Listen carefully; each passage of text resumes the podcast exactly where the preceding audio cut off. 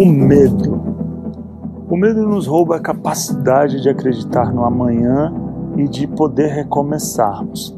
E a nossa geração, devido à grande quantidade de informação, é uma geração bem ansiosa. E essa geração sofre por antecedência. Pessoa está trabalhando, vem uma crise no país e já nem foi mandado embora, mas já tem medo de ser mandado embora. Os filhos estão crescendo e já estão com medo porque não sabe o que o filho vai passar na faculdade. As coisas nem acontecem, já temem, já sofrem por antecedência.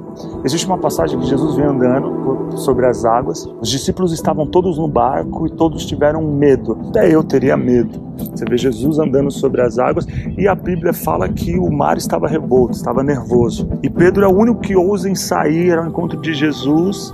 Pergunta: Jesus, se for o Senhor mesmo, posso ir até você? Jesus diz: Claro. Pedro, então aqui nós já aprendemos que o barco sem Jesus é zona de conforto. Então ouse em sair do barco, mesmo com medo.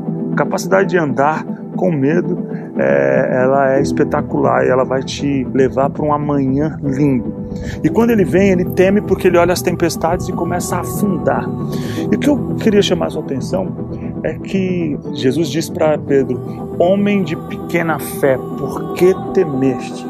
Quando você olha o oposto de fé, você falaria incredulidade. Mas a palavra que Jesus usa não é incredulidade, a palavra que Jesus usa é o medo. Tem um versículo que diz que o amor lança fora todo medo. O oposto do amor seria o ódio. E por que o medo? Mais uma vez entra. Porque o medo de fato é aquilo que nos rouba tudo. O medo nos rouba o amanhã. Então o medo, na verdade, ele é a fé na derrota, a fé naquilo que pode te roubar nós sofremos uma frustração e porque sofremos uma frustração, temos medo. E porque temos medo, não acreditamos mais que podemos amar novamente, não acreditamos mais que podemos ter uma empresa, não acreditamos mais que podemos ter é, ser bem sucedido no nosso ministério por causa do medo. Então não permite que o medo te roube a capacidade de crer no amanhã.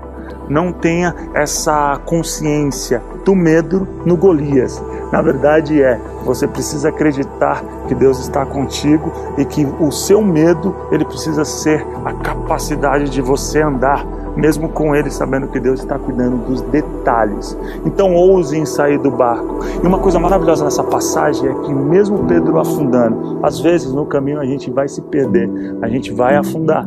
Mas Jesus pegou ele pelas mãos. Como você acha que Pedro voltou para o barco? Isso mesmo, Jesus o carregou. Então permita ser carregado e permita ousar no novo de Deus. Deus abençoe.